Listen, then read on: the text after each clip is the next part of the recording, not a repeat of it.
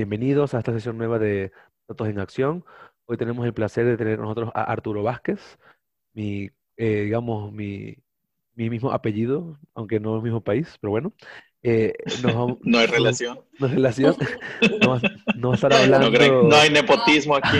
no, no hay nepotismo. Señores Vázquez, la verdad es que es complicado, pero bueno. Sí, bueno, ahí, estamos. Eh, vamos a estar hablando sobre su trabajo en, en, Google. Para quien no lo conozca, él es el head de Data Analytics en la parte de Customer Engineering en Google. Trabaja en Google hace ya más de nueve años. Vive en San Francisco. Así que bueno, la idea de esta sesión es que nos pueda contar sobre qué nos provee Google como plataforma y qué se hace hoy en día en el mundo de, ciencia de datos en esta área de la empresa. Bienvenido, Arturo. Gracias, gracias por eh, la invitación. Y este, y sí, bueno, además del disclaimer de no nepotismo, este, también eh, es importante mencionar, es como, como dices, este, trabajo para Google, entonces de ahí tengo ah, algo de conocimiento en, en, las plataformas, pero bueno, en esta ocasión, pues a título personal estamos aquí. Excelente. Y bueno, como siempre lo hacemos con Fabio, bueno, hola a todos. Eh, buenas noches para mí, buenas tardes para ustedes. Y es como ya una, una, tradición que yo empiezo como un poco con, preguntas, ¿vas? Entonces, eh, pues lo primero, y como siempre, como para mí es súper importante, es como que nos platicas, em, pues, ¿cómo llegaste a Google? ¿Qué, ha pasado en tu vida para que llegaras ahorita y estés haciendo esta parte de Google? ok, bueno, la, es una pregunta un poco más complicada, pero bueno, eh, empecé a trabajar para Google hace nueve años. El primer rol que tuve yo fue como Customer Solution Engineer, que es realmente eh, una versión de, ingenieros de ventas, pero para el lado de ads. Y en ese rol trabajamos, trabajé con eh, muchos este, de los clientes de Google eh, del área de, ads y el, equipo en realidad estaba muy enfocado en ayudarles con este tipo de, eh, eh, de insights. Y como saben, pues muchos de los del tema de Big Data viene también de Marketing Analytics y entonces eso era mucho de lo que hacíamos nosotros en, en ese rol. después de eso, em, Hace ya seis años me mudé para acá, para, para y empecé a liderar varios de, esos equipos. Eh, estuve en, eh, en, ese lado haciendo eh, mucho análisis con los clientes más importantes, que resultan ser todas las compañías importantes de, de Estados Unidos. Este, y después de eso me mudé al lado de Cloud, de Google Cloud, que es donde, donde estoy ahorita, y ahí he tenido dos roles. El primero que fue en un equipo que se llamaba Partner Engineering es, y donde eh, lo que hacíamos era ayudar a, las, a los integradores a, poner a utilizar todas las herramientas de, Google. Y eh, ahora que estoy en este equipo de Data Analytics Specialists eh, y que son realmente los, los encargados de ayudar con la parte del portafolio que es específico de Data Analytics eh, a todos nuestros clientes más importantes por acá en, los headquarters en, en Monterrey. Ok, perfecto. Pero dime algo, ¿tu formación qué es? O sea, tú, tú, tú, tu Yo estudié Computer Science, eh, eh, Ciencias de la Computación en, en la UNAM. Ok. hace, como mencionábamos hace un rato. Bueno, no importa. no importa cuándo.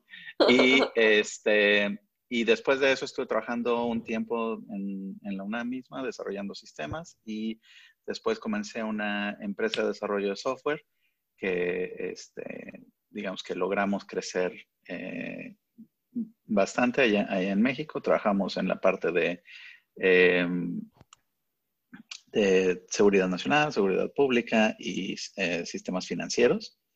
Y cuando dejé esa empresa fue cuando empecé a trabajar en Google. Ok, perfecto. Ya con ese background ya nos podemos como concentrar ahora en lo que, en lo que haces actualmente.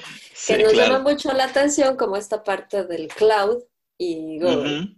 Eh, ¿Cuál es no sé, no sé cómo por dónde empezar y yo creo que ahí tú serías como mucho más, más apto que yo para, para iniciar esto de los servicios cloud. Eh, ¿En qué momento Google empieza a ofrecer estos servicios y los ofrece como a empresas, los ofrece a ofrece como, como, No quiero que me hagas el, el, el digamos, el pitch de vendedor, pero que, que, nos platiques más o menos como, bueno, a grandes rasgos, qué es lo que nosotros podríamos aprovechar de estos servicios. pues. Claro, sí. Eh, bueno, en realidad la, la experiencia de Google en, en, términos de servicios de nube data desde, desde los inicios de Google mismo, ¿no? Eh, como, como parte de estos servicios ofreciéndolo al público, en realidad eh, empezó, podemos decir, con el lanzamiento de Google App Engine, que ya fue hace 12, 13 años, algo así, y que fue en realidad la primera plataforma como servicio este, de su tipo. Y en, su momento yo creo que parte del tema era que eh, estaba hasta cierto punto adelantado de su tiempo, ¿no?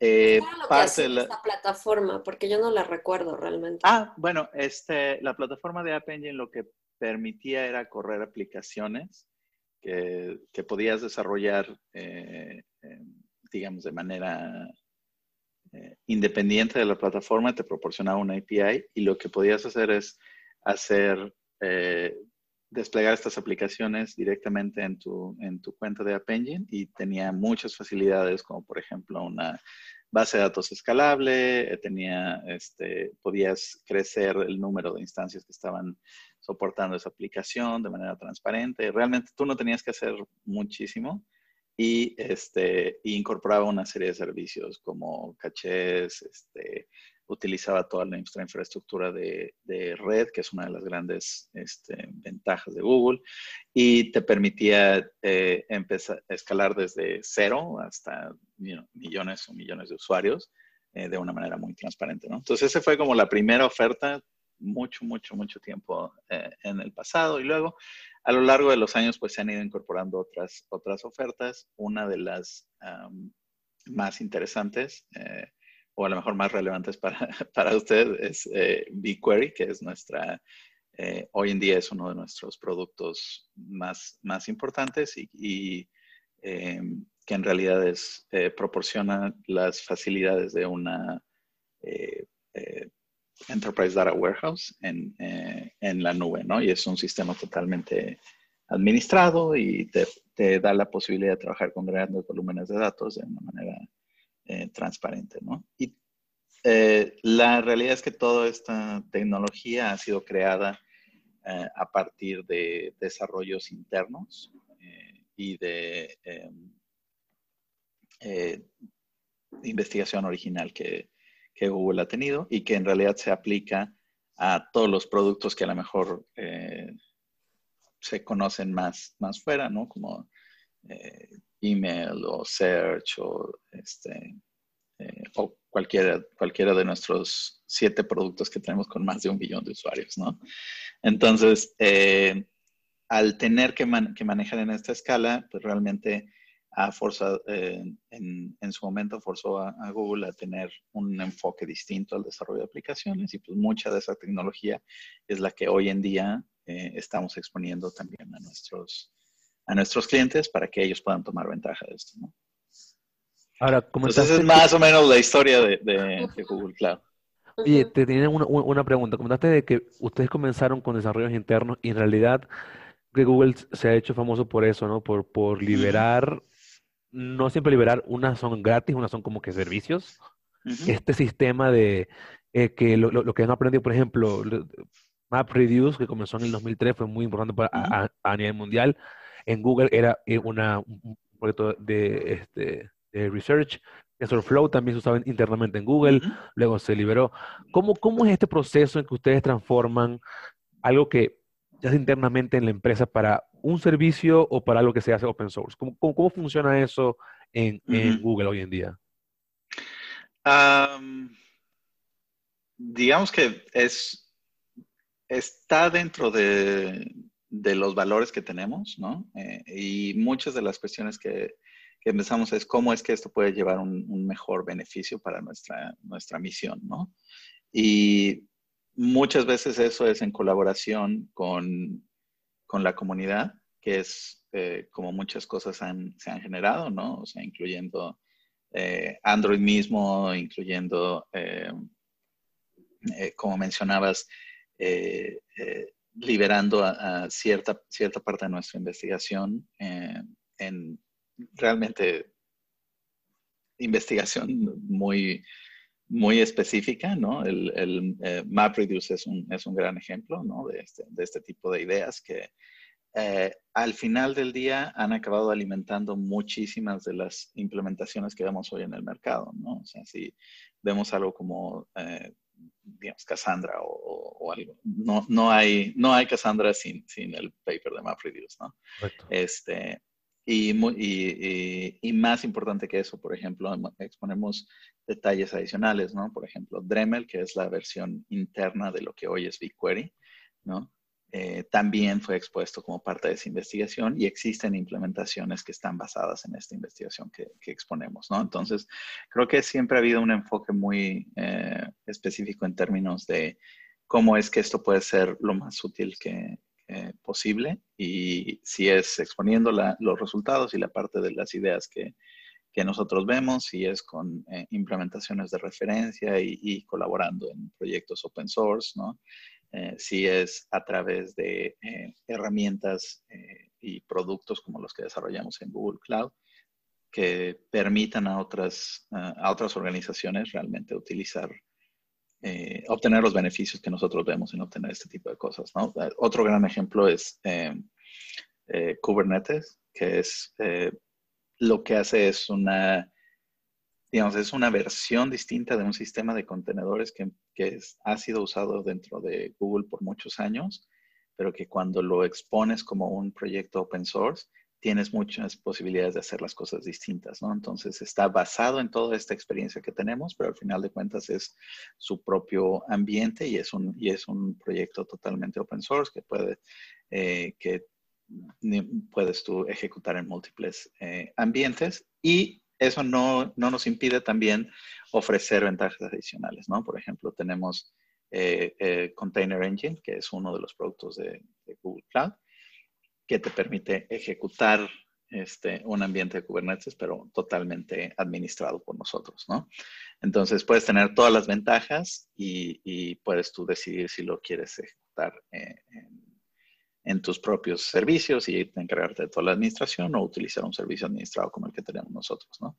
Y es, ese se vuelve un, continuo mucho más este, productivo porque puedes adaptarte a las distintas necesidades de, de, lo que quieres hacer, ¿no? Y en el área de Data Analytics vemos exactamente lo mismo, ¿no? O sea, hay eh, cualquier, eh, tenemos, el, el, portafolio de productos incluye muchísimas opciones para eh, dependiendo de dónde estén eh, nuestros clientes como, como, empresas en su, en su eh, jornada hacia, hacia Big Data, ¿no? Algo que me comentaste eh, la vez pasada que hablamos y que me pareció súper interesante es que, bueno, yo uh -huh. como científica de datos es justo, pues yo lo que quiero es hacer modelitos, pues, ¿no? Y entonces uh -huh. me olvido como de toda la infraestructura gracias al servicio que ofrece uh -huh. Cloud y, y pues al final es eso, ¿no? O sea, como de una cierta manera, tal vez para sacar prototipos de, de una manera sencilla, sin necesidad de, de, preocuparte por otra cosa, es como una uh -huh. buena opción, ¿no?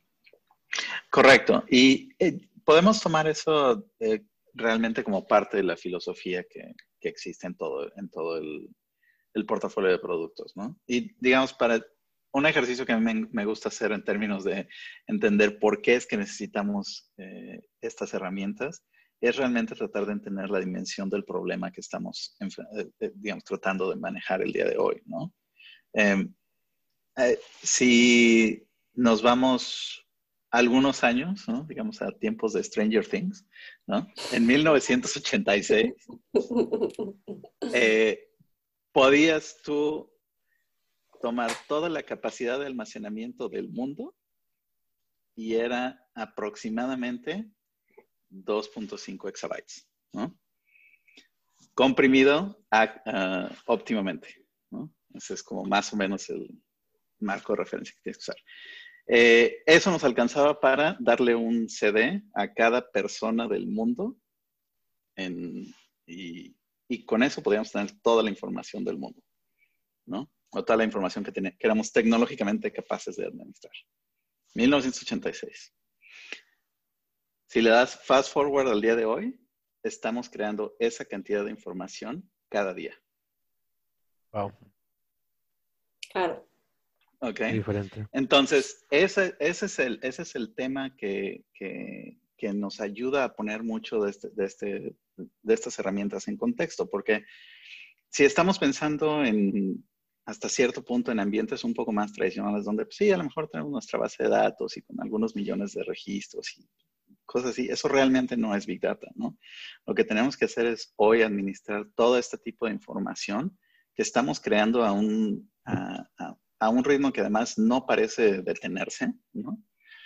Y, y cómo logramos realmente obtener eh, algo que sea útil y que nos permita tomar decisiones y que nos permita este, generar eh, conocimiento o, aplicar realmente toda este, esta cantidad inmensa de datos que, estamos eh, eh, teniendo hoy en día, ¿no?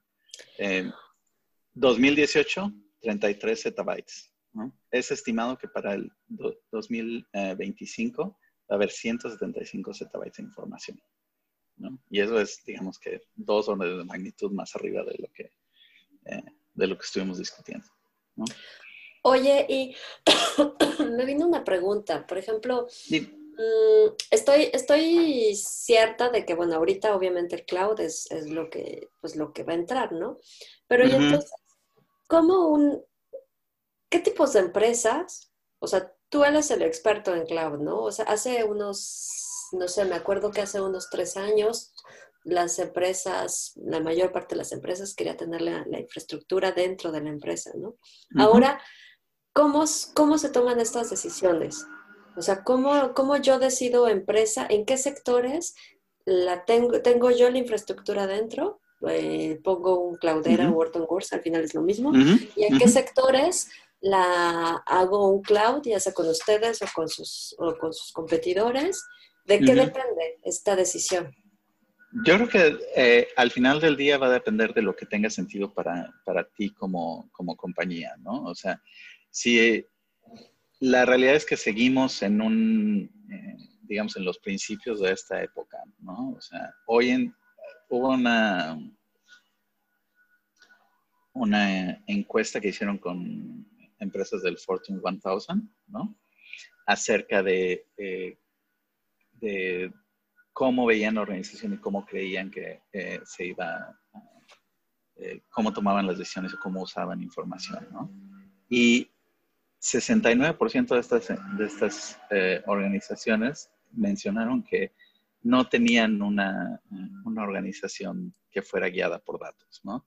71% dijeron que no tenían la cultura de datos ni siquiera creada dentro de su, de su organización. Entonces, si tienes todos esos datos y, y va a ser cada vez más, ¿Por qué es que no, no se está tomando ese enfoque en serio? Y parte de lo que de lo que sucede es que al final de cuentas, cuando tienes este volumen de información, tienes un montón de retos enfrente de ti, ¿no? El primero es, pues, vimos qué rápido estaba creciendo.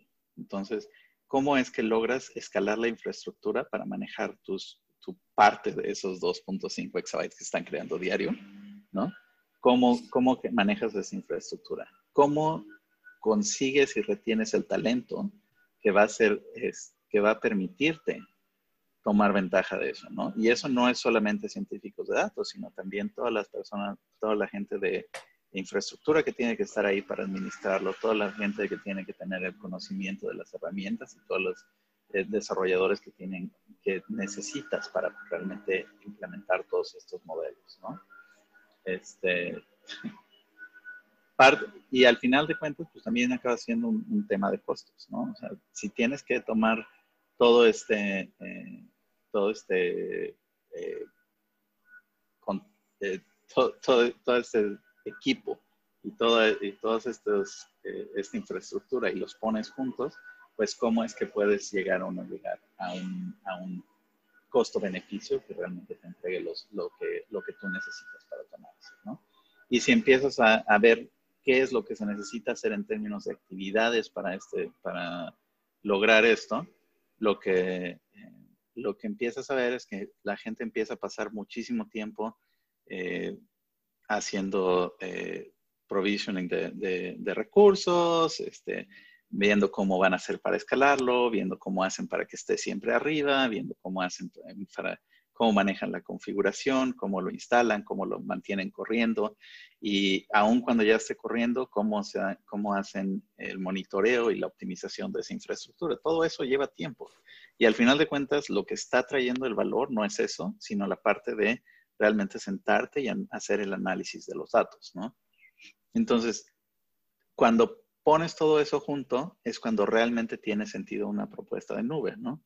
Y en particular una propuesta de nube como la que tenemos en, en Google, donde la visión es realmente de entregar eh, este, estos servicios de data analytics en un, en una, en un sabor serverless, ¿no? En uno en donde tú no te tengas que preocupar de todo eso, ¿no? Entonces, ese es, ese es básicamente lo, lo que, los factores que uno tiene que considerar cuando dices, bueno, voy a hacer eh, eh, on-premise o voy a hacerlo este, en la nube, realmente estás dispuesto a hacer toda la, la, la inversión que requiere eh, llevarlo a, a, manejarlo tú mismo o puedes beneficiarte de, de, la, de, las economías de escala que te puede ofrecer un proveedor de nube, ¿no? Okay. Oye, y con respecto a, o sea, ¿cómo hace una empresa que está entrando en este mundo de la analítica? Tiene información, uh -huh. tiene su servidor, pues, probablemente un, un, un, data warehouse, y le interesa irse a la nube. Por todo lo que acabas uh -huh. de decir, eh, que sea más, más, simple manejarlo. ¿Qué, ¿Cómo es el primer paso para alguien que está arrancando en este mundo para entrar en el mundo de la nube? Recordemos que no, no es hacer nube por, o sea, no es entrarle a la nube por entrarle a la nube, sino creo que el primer paso que todo el mundo tiene que pensar es qué es lo que quieres hacer. ¿no? Claro. Independientemente de dónde lo quieres hacer o cómo lo quieres hacer, o de qué problema quieres solucionar, qué decisiones quieres tomar, qué decisiones quieres que eh, los datos te ayuden a tomar y cómo, cómo vas a reaccionar ante esas decisiones, ¿no? Porque ese es un poco el, el cambio cultural del que estábamos hablando antes, ¿no? Eh, ¿cuáles, ¿cuáles son esas decisiones? ¿Vas vas, ¿Realmente quieres hacer, eh, eh, digamos, moverte a la nube por moverte a la nube o quieres moverte a la nube porque tienes ciertos metas que, que, que son, que, quieres lograr, ¿no? Que pueden ser desde una cuestión, digamos, muy, muy pragmática como ahorrarte costos, ¿no? Hasta una decisión mucho más estratégica como pensar en eh, qué cosas pues vas a necesitar hacer mañana que no puedes hacer hoy y qué es lo que necesitas para, para eso, ¿no? O sea, que en, en términos de, de, de, datos, pues mucho de lo que, de lo que yo siempre eh, aconsejo es piensa en, no, no en la información que tienes hoy y cómo la quieres usar, piensa en la información que estás tirando a la basura hoy. Piensa en la información que hoy no guardas porque no puedes hacer nada con ella y porque a lo mejor no te da ningún valor, pero que tienes acceso a ella, ¿no? Y es ahí cuando en realidad empiezan a, a, a, a cambiar la, las perspectivas, ¿no? O sea, ¿qué podrías hacer si tuvieras la oportunidad de analizar y manejar todo este gran volumen de información que se está generando día con día y que al final del día estamos o tirando a la basura o uh, en el mejor de los casos guardando en algún lugar donde no está siendo, donde no está creando valor para la empresa, ¿no? Entonces, ya que alguien tenga, o sea, si, si ya tenemos, por ejemplo, esta, esta, uh -huh. este pensamiento de que nos hace falta, por ejemplo, entrar en Google, en, el, uh -huh, uh -huh. en, la, en, la, en la, la, plataforma de Google Analytics, en la nube, eh, perdón, de, de Google Platform, eh, yo tengo mi información, ahora ah, yo he estado en varias empresas que han querido hacer esta, esta transición a la nube, pero les ha dado miedo de que, ah, mira, pero es que va a, va a estar en internet la información, yo no lo voy a, a poder proteger. O sea, uh -huh. ¿cómo, ¿cómo actúa eh, Google y otras plataformas hoy en día para dar seguridad a la empresa en que sus datos están siendo protegidos? Sí, e, ese es un, es un tema bastante, bastante importante y, que tiene que ser tratado con, con, el respeto que se merece, ¿no? O sea, mucho del, de lo que es un, es un tema bastante sensible porque al final de cuentas, si le ponemos todo este valor a la información y, tenemos que encargarnos de, de cuidarla como tal, ¿no? Eh, en ese sentido, muchas de las ventajas que, ofrecemos como plataforma es que nuestra postura de seguridad está basada en múltiples niveles de seguridad y con una filosofía de realmente no vamos a confiar en nadie, ¿no? sino que vamos a estar aplicando niveles de seguridad en todos, en todos los aspectos. ¿no? Empezando eh, a lo mejor con con herramientas básicas como pueden ser certificaciones de seguridad o de privacidad que la plataforma en sí tiene, ¿no? Y los diferentes productos dentro de la plataforma tienen, pero realmente construyendo sobre, sobre una filosofía de, eh, de seguridad integral, ¿no? Eh, por ponerte algunos ejemplos, ¿no? Tenemos eh, en todos nuestros productos, manejamos niveles de criptografía tanto en tránsito, es decir, cuando tú estás moviendo tu información entre servicios de la nube, como cuando la estamos almacenando, es decir, en, almacenamiento. ¿no? Y eh, estos, em, estos niveles de, criptografía pueden ser administrados por Google mismo, ¿no? con nuestros servicios, o en, algunos de nuestros productos también proveemos la la capacidad de que tú manejes tus propias herramientas de, criptografía, ¿no? O tus propias llaves de criptografía. En ese sentido, la, en general, la postura es tu información es tu información. Nosotros nada más la estamos guardando para ti, ¿no? Y la seguridad que tú implementes tiene que ser hasta cierto punto una cuestión un poco compartida. Tenemos que entender, o sea, tú tienes como cliente que entender cuál es la... Ah, eh, cuáles son los requerimientos de seguridad de, esta información y nosotros proveemos las herramientas para que puedas implementarlos. Ese es un poco eh, lo, que, lo que diría. Hay muchos, eh, digamos, hay ciertas posturas que también introducen como un poco de miedo a esto, ¿no? Y lo que, la, la analogía que, que a mí me parece un poco más útil para entender cómo puede ser la seguridad, es donde, dónde crees que tu, que tu dinero está más seguro, ¿no? ¿En el colchón o en el banco? Y la pregunta es ¿por qué?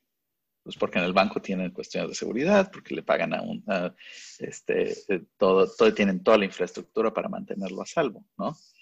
Al final del día, es, si tú puedes construir esa misma infraestructura en tu propio centro de datos, pues adelante, ¿no? Pero si puedes, eh, si eso no está dentro de tus competencias o no es algo a lo que quieres dedicarte o poner recursos a administrar y generar, pues tiene sentido eh, una propuesta en nube donde todas esas cosas están hasta cierto punto eh, cubiertas y donde tienes las herramientas para realmente tomar las decisiones que importan para tu seguridad. ¿no? Entonces es una es una responsabilidad, sigue siendo una responsabilidad compartida, pero la diferencia es qué tipo de acciones tú tienes que tomar. Es entre decidir quiero esta y esta y esta opción o eh, realmente implementar toda la infraestructura que viene detrás de eso, eh, desde accesos físicos, eh, certificaciones de seguridad, todo este tipo de cosas que proveedores de nube ya, ya tienen, este, digamos, ya han manejado independientemente de, de, las circunstancias, ¿no? ¿Cuáles son los competidores de Google con respecto a la nube y a los servicios?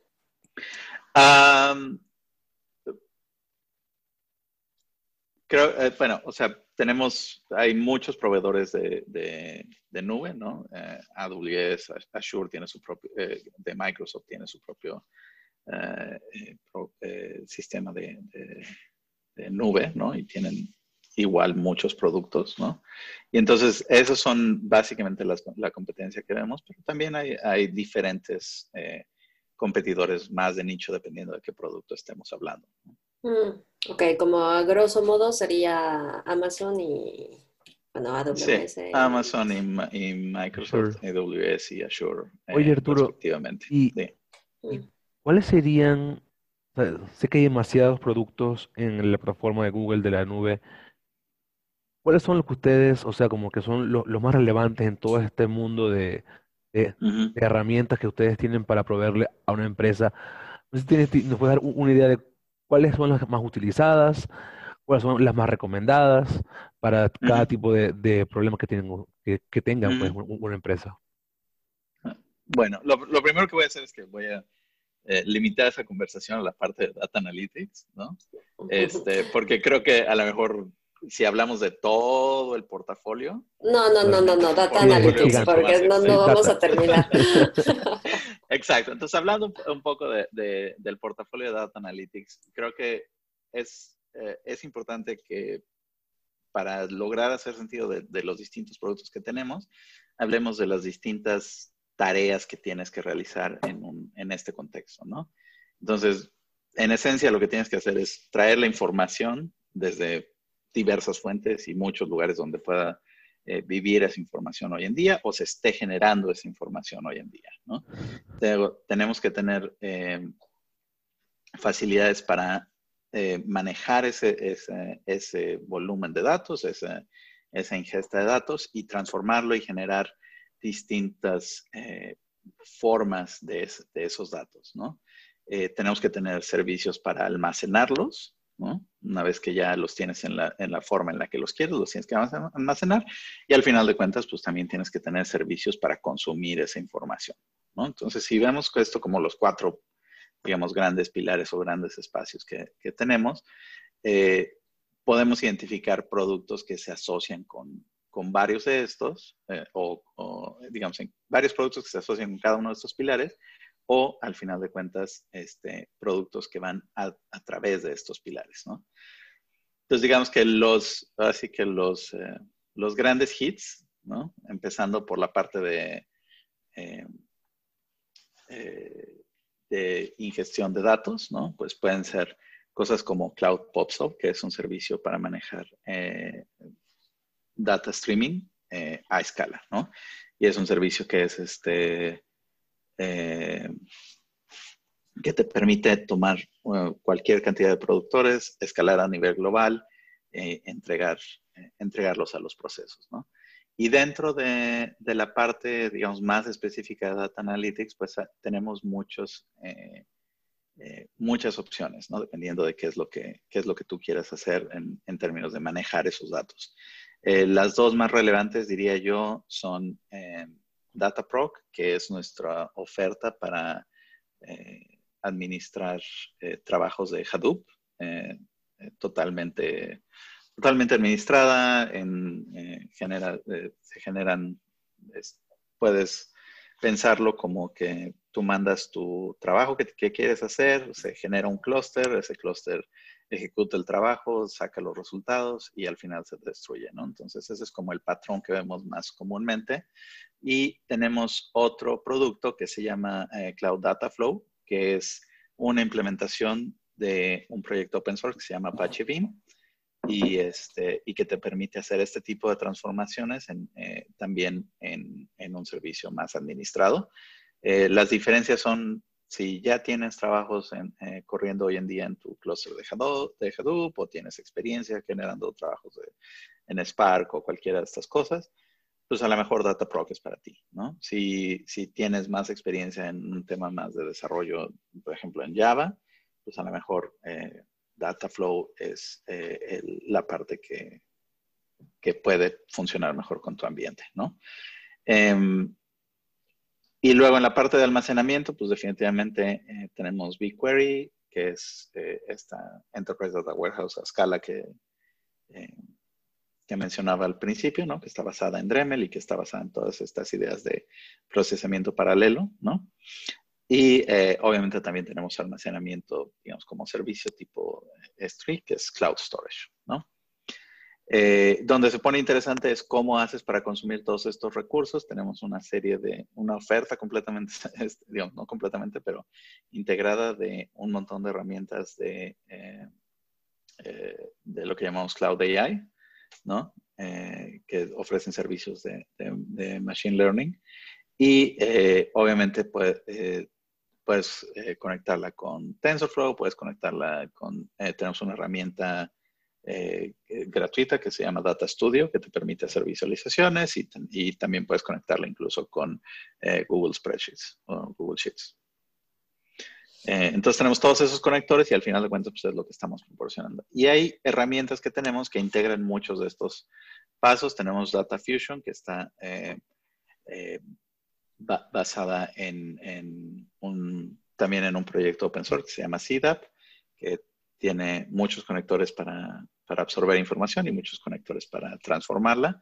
tenemos otra que es Cloud Composer, por si están familiarizados con Apache Airflow, es nuestra versión eh, administrada de Apache Airflow.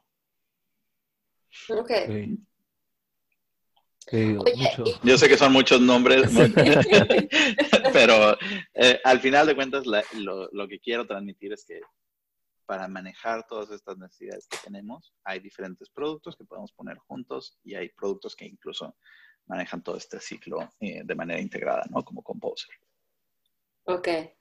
Y por ejemplo, bueno, desde mi punto de vista, yo soy científica de datos y quiero usar cosas de Machine Learning. Y entonces, entonces está el Cloud eh, AI y, y este que me ofrece, por ejemplo, lo, mm, lo, que platicábamos el otro día con respecto a yo individuo nada más quiero hacer como ejemplos de TensorFlow y entonces me conecto a Colab, por ejemplo, y entonces ya tengo los algoritmos preentrenados.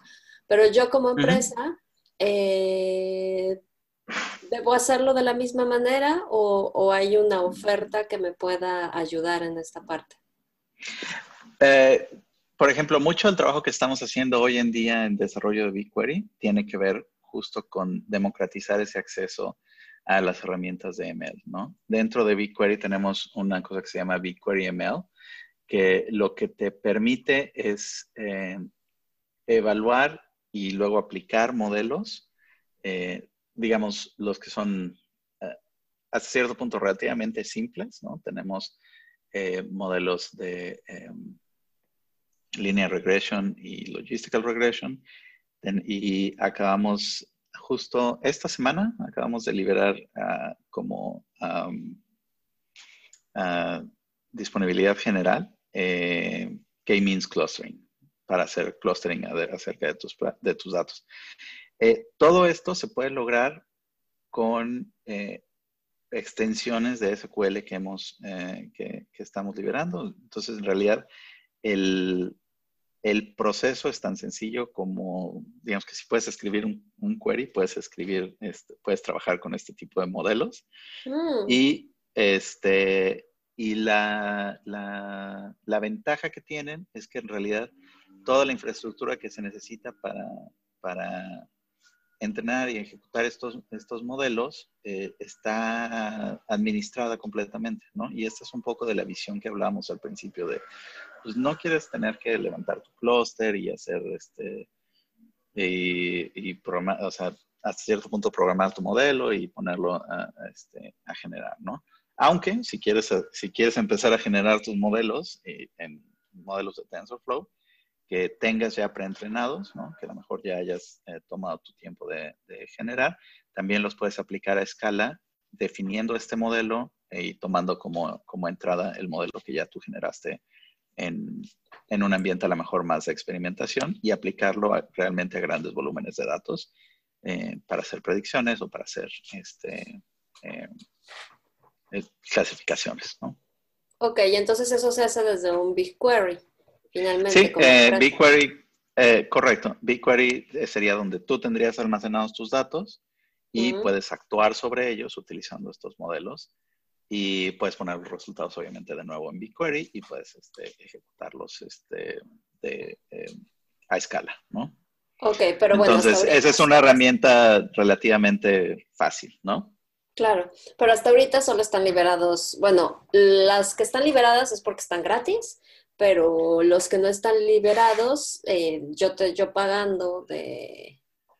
Eh, no, en realidad este, todos estos modelos, digamos que, existen, los puedes utilizar este, sí tienen un costo, vamos a, ponerlo ahí. No, no, no, no.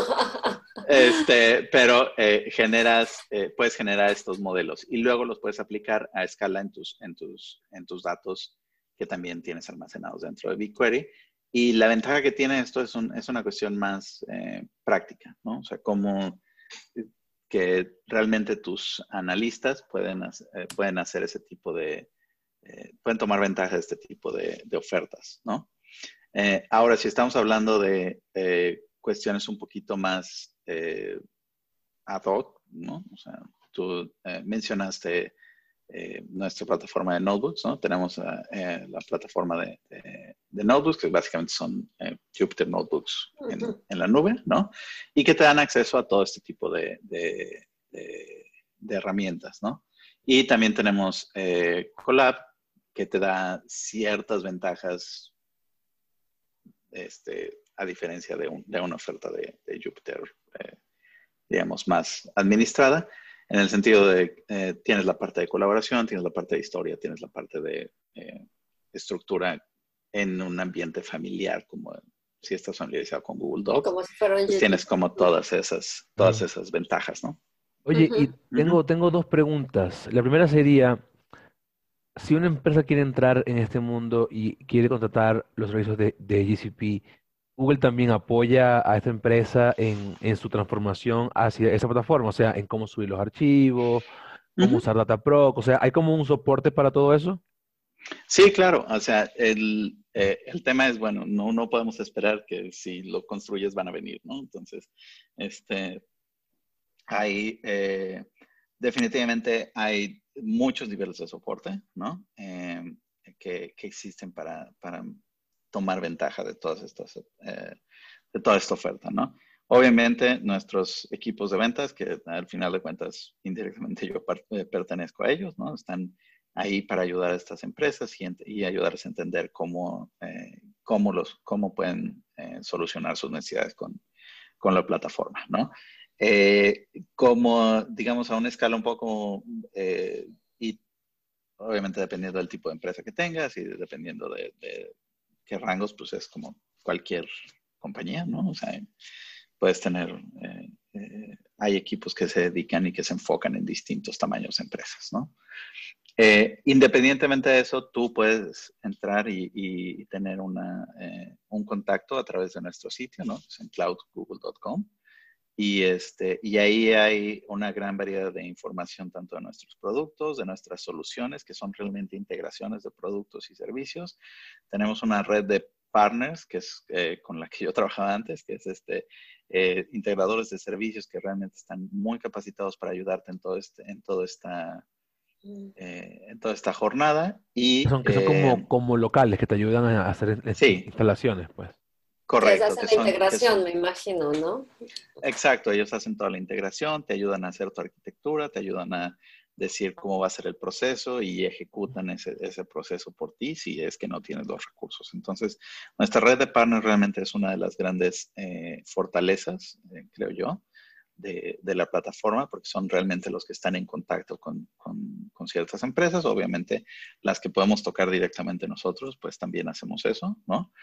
Y eh, también tenemos una pequeña área, digamos ya para eh, empresas un poco más grandes, tenemos un área de eh, servicios profesionales donde realmente también podemos entrar y ejecutar este tipo de, proyectos en la plataforma. Y todo esto está también, digamos, en, en, el otro lado, soportado por, por servicios de soporte que ofrecemos, ¿no? Este, tiene como que es ya más reactivo más cuando estás en producción, si tienes algún problema, siempre puedes acudir a nuestro, a nuestro servicio de soporte y tenemos varias ofertas de soporte para eso, eh, desde soporte para desarrolladores durante, el área, durante la etapa de desarrollo y soporte en producción que ya tiene niveles de servicio y todo esto, que es un poco más el tipo de cosas que eh, empresas eh, grandes también están buscando, ¿no? Oye, eh, me imagino, por ejemplo, así, empresa chiquita, eh, ¿cuál, sería el checklist que debería de tener la empresa en interno para poder integrar un servicio de, cloud? Eh, o sea, en términos de skills, porque tal vez ahorita, por ejemplo, nos pusimos a hablar mucho query, etcétera, etcétera, pero a lo mejor el, el, que decide dentro de la empresa no tiene ni idea y entonces, ¿cuáles son como, qué necesitaría saber para decir, sí, sí tengo esto en interno, sí puedo lanzarme a un cloud? Sí. Eh, en realidad yo diría más bien, la, la, pregunta es al revés, o sea, ¿qué tipo de cosas eh, no, no quieres tener internamente, ¿no? O sea, si al final de cuentas, por ejemplo, cuestiones como, pues me cuesta mucho trabajo encontrar gente de sistemas que pueda mantener este tipo de infraestructura en mi, empresa. A lo mejor cloud puede ser para ti, ¿no? Este, si te cuesta trabajo, este, a lo mejor eh, no tanto las cosas más específicas, pero las cosas más generales, ¿no? A lo mejor científicos de datos se encuentran en un, en un ambiente donde pues te tienes que estar pidiendo, peleando con IT para que te den este, dos o tres máquinas para poner tu clustercito de Hadoop. Pues eso a lo mejor, o sea, que seguro a muchos les ha pasado, ¿no? O sea, no sé si te ha pasado, pero, pero sí, es así como, ay, ¿cuándo va a estar? No, pues en, en, seis meses porque tenemos que hacer una cotización y mandarlo a concurso y... Ajá. Y bueno, ok, entonces pues a lo mejor lo que quieres es más bien tener un contrato donde pues, cada vez que necesites algo puedas apretar tres o cuatro botones y está ahí tu clúster, ¿no? Y cuando termines pues lo apagas, ¿no? Y se acabó, ¿no? Entonces ese tipo, yo diría que eso, es más bien la, o sea, no es tanto el checklist de qué necesitas tener, sino el checklist de qué cosas no tienes, ¿no? Si, si te faltan recursos de administración, si te faltan recursos de, si sientes que la infraestructura no está moviéndose a la velocidad de tu negocio, pues probablemente cloud sea para ti, ¿no? Si crees que pero entonces, digamos que el cloud eh, solo podría quedarse como hasta, hasta un término de científicos de datos. Un científico de datos para, eh, eh, o sea, digamos que, porque bueno, si no necesitarías los DevOps, ingenieros de datos, etcétera, etcétera, que te pusieran la, la infraestructura.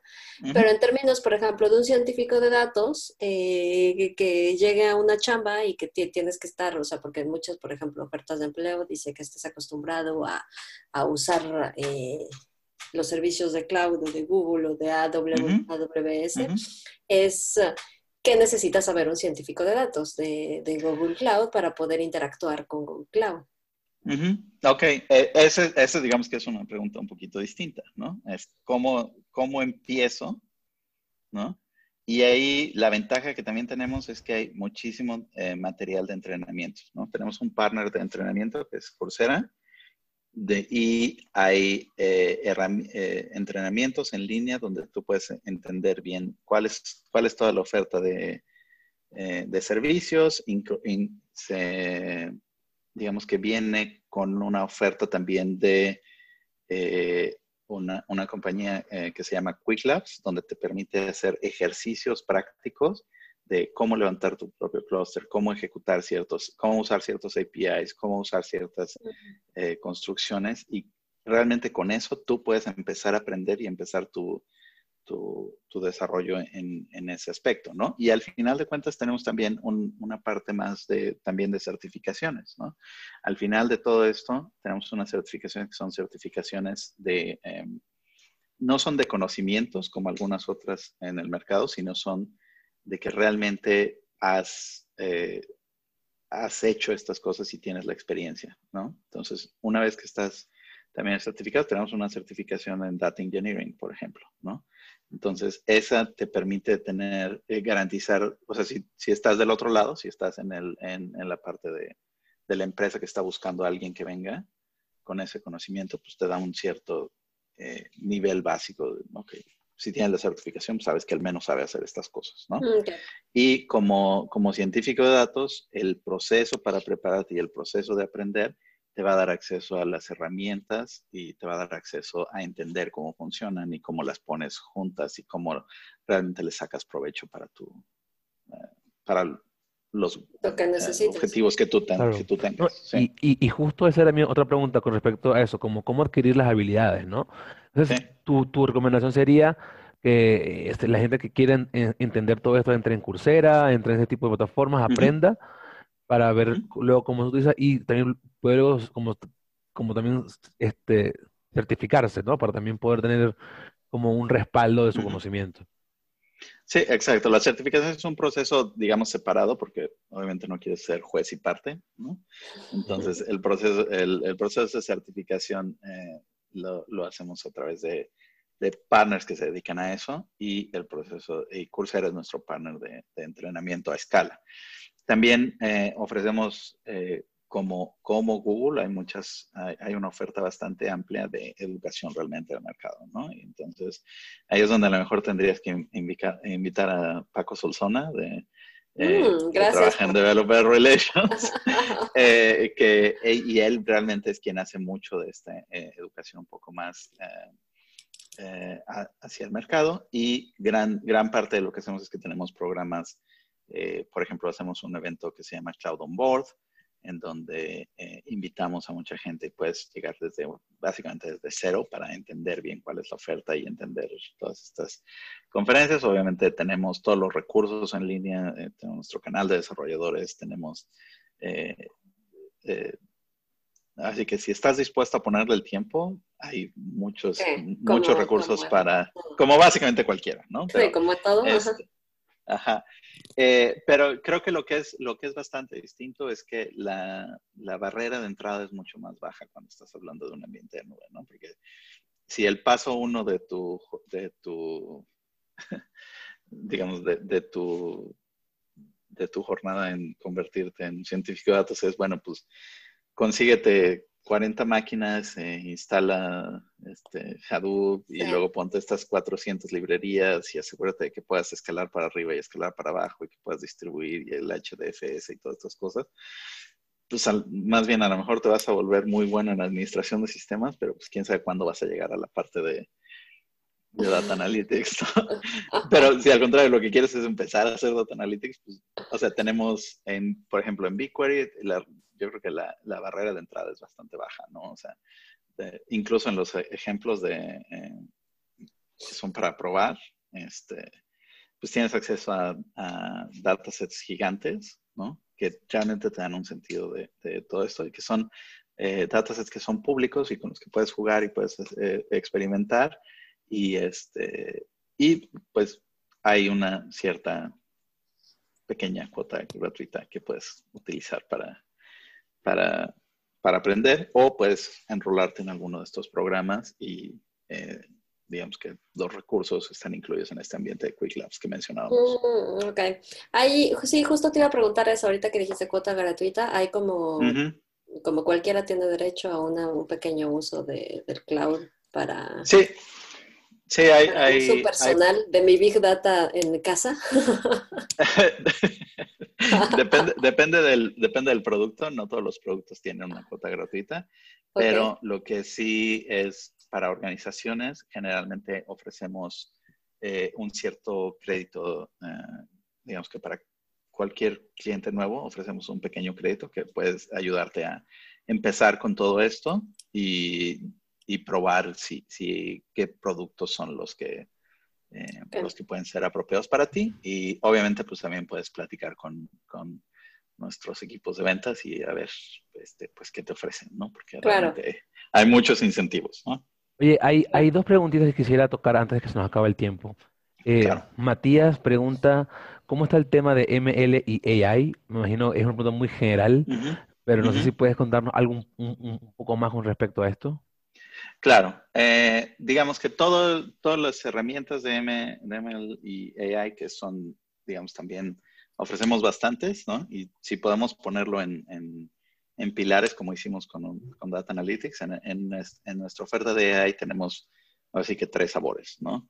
Eh, uno, que es el, a lo mejor el más sencillo de entender, pero es pues ya hay muchos problemas que ya nosotros eh, resolvimos y entonces puedes utilizar esos APIs y puedes obtener ese, tipo de servicios respaldados por AI, pero este, que al final de cuentas están, están entregándote, ¿no? Y eso incluye visión, video, eh, procesamiento del lenguaje natural, eh, traducción, ¿no?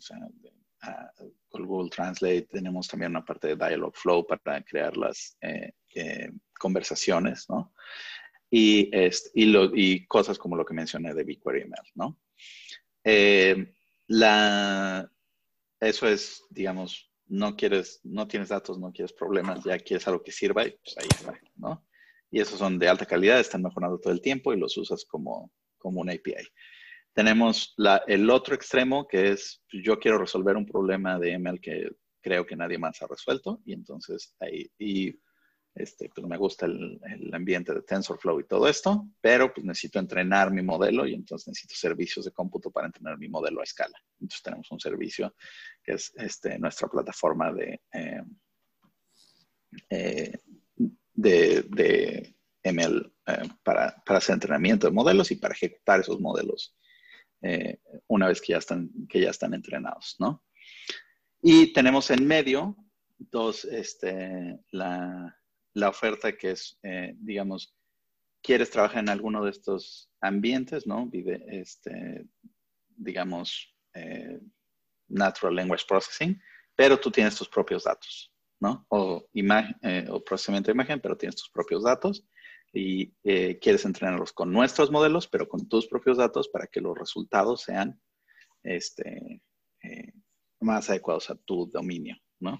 Entonces, eso, esa es la otra, la otra parte de oferta, que es eh, la parte de AutoML. Entonces, digamos que eso es más o menos como está estructurado y tenemos distintos servicios alrededor de, todo eso. No sé si eso conteste la pregunta. Sí. Sí, yo creo que sí, está súper claro. Ok, hay, hay otro con respecto a cómo puedo correr modelos de R o Python. O sea, si quiero, y, y es también hay una después que habla de, de Jupyter. O sea, ¿cómo, cómo puede alguien que ya conoce R, que ya conoce Python, que conoce sus librerías, para utilizar como la infraestructura, pero correr sus códigos propios? Sí, ahí, digamos, la, el, digamos que el producto que sería para ti sería eh, los AI Platform Notebooks, así es como se llama el producto, eh, que es una de nuestras nuevas ofertas y ahí puedes eh, utilizar Python, puedes utilizar R y pues más importante también puedes utilizar todos los APIs de Google para acceder a servicios como BigQuery. AI Platform Notebooks. AI Platform Notebooks. Es como Colab, pero interno de, de Google Cloud Platform. Es, es, es es más bien como Jupyter Notebooks, pero completamente administrados. Ok, perfecto. Y detrás tienes todo el Cloud Engine, todo eso para tú poder correr todo masivo, ¿no? Sin problema. Eh, digamos que de ahí, la, otra cosa que hay que entender de toda la plataforma es que todo está eh, hecho con una filosofía de, de, poder ser administrado programáticamente, ¿no? Entonces, todo tiene APIs, todo tiene eh, posibilidades. Tenemos una eh, bibliotecas para, eh, para utilizarlo desde gran cantidad de lenguajes, incluyendo Python, ¿no? Y, este, y usando ese tipo de, facilidades, pues que tú tienes acceso a todos los servicios, ¿no? Ok. Uh Excelente, ya quiero comprar todo lo de Google. bueno, se nos, se nos está yendo el tiempo, Arturo. Quisiera saber eh, cómo puede la gente contigo contactarse, cómo puede contigo hablar las personas si tienen algunas preguntas más extras sobre el tema o para quien nos escuche ya en el podcast, ¿cómo, cómo te puede contactar? Sí, eh, tristemente mi Twitter game es bastante limitado, entonces no, eh, sí tengo mi, mi Twitter, es uh, I am Bass, ¿no? Pero nunca responde por Twitter, soy testigo. Pero, exacto, pero la verdad a veces no hago mucho caso. Este, eh, estos días realmente mucho de, de, lo que, de lo que hacemos, soy parte de, un, una, un programa que, que, está en LinkedIn, que es para obtener mentorship y ese tipo de cosas. Este, por ahí me pueden contactar o, o, en, o en, LinkedIn es, es este, probablemente la, la parte más, uh, más fácil, también tiene como toda la mensajería y todo eso. Entonces. En LinkedIn eh, búscalo Arturo Vázquez de Google y luego Perfecto. Oye, algo que quisiera como, como comentar es que el 13 de noviembre viene para acá el Google Cloud Summit. Eh, entonces, eso no sé si, ese, yo, yo, ya, yo ya me inscribí. Hay, hay, un bootcamp de Machine Learning Serverless y un bootcamp de Kubernetes. Entonces, este, no sé si quieres comentar algo sobre eso que viene pronto. Eh, pues me agarraste medio en curva porque la verdad es que no sé en realidad cuáles sean los eventos locales. Este, pero si dices que hay un summit, los summits son muy buenos. Eh, yo he participado en varios, pero Sí, yo fui a uno hace dos años, aquí también en México, estuvo buenísimo. Este, este particularmente es en el hipódromo de, los caballos allí. Hay como que se ponen los stands de Google y está bien bueno porque el, año, hace como dos años conocí a Cassie Kors, Kolokov, algo se llama ella. Ah, justo ayer estábamos ah. hablando de ella. Este, sí, la, la conocí allí, este, y nada, fueron charlas muy divertidas sobre, sobre, sobre Deep Learn, TensorFlow, y tal vez sean cosas más nuevas que veamos ahora, ¿no? Sí.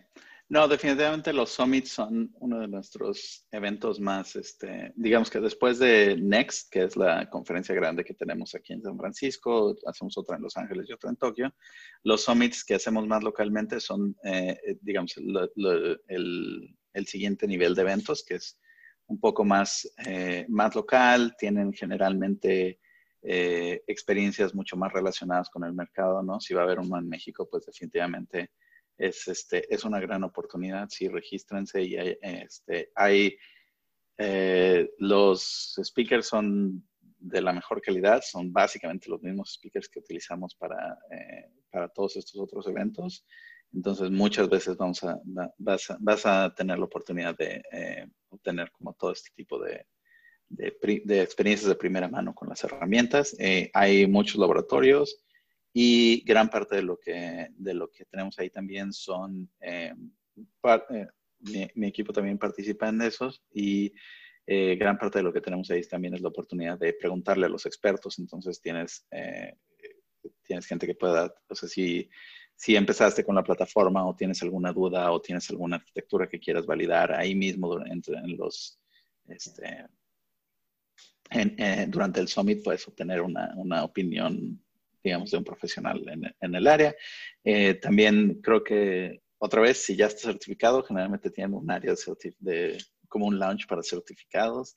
Este, tienen, eh, tienen también esfuerzos de certificación en, sitio, también tienen esfuerzos de, eh, de, educación en sitio y muchas veces es, es, una, es una gran, es un, es un, primer, es un buen primer contacto, pero es mejor si, si ya tomaste, eh, digamos, los eh, ciertos pasos para, para, enterarte antes de ir, porque vas a aprovechar mucho mejor la experiencia. Perfecto. Bueno, para quien esté acá en vivo, compartí el link allí de, para, para que se registren. Eh, les recuerdo es el 13 de, el, 13 de noviembre en Ciudad de México, el summit que viene de Google. Este, y bueno, para quien le interesa, puede registrarse. Y si tal, nos vemos por allá. Perfecto. Bueno, Arturo, muchísimas gracias por tu tiempo, creo, porque yo creo que ya se nos, ya se nos fue más en realidad de, lo que era. sí, este, perdón, es que hablo mucho. No, no, está, está buenísimo. No sé si, este, ¿tienes algo más que comentar? No, para mí quedó como todo muy claro. Espero que para los que nos escuchan también.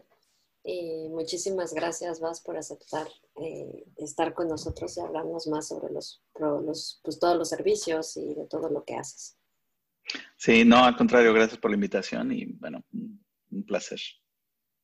Vale, muchísimas gracias y bueno, a todos un placer, como siempre, con ustedes llegarles.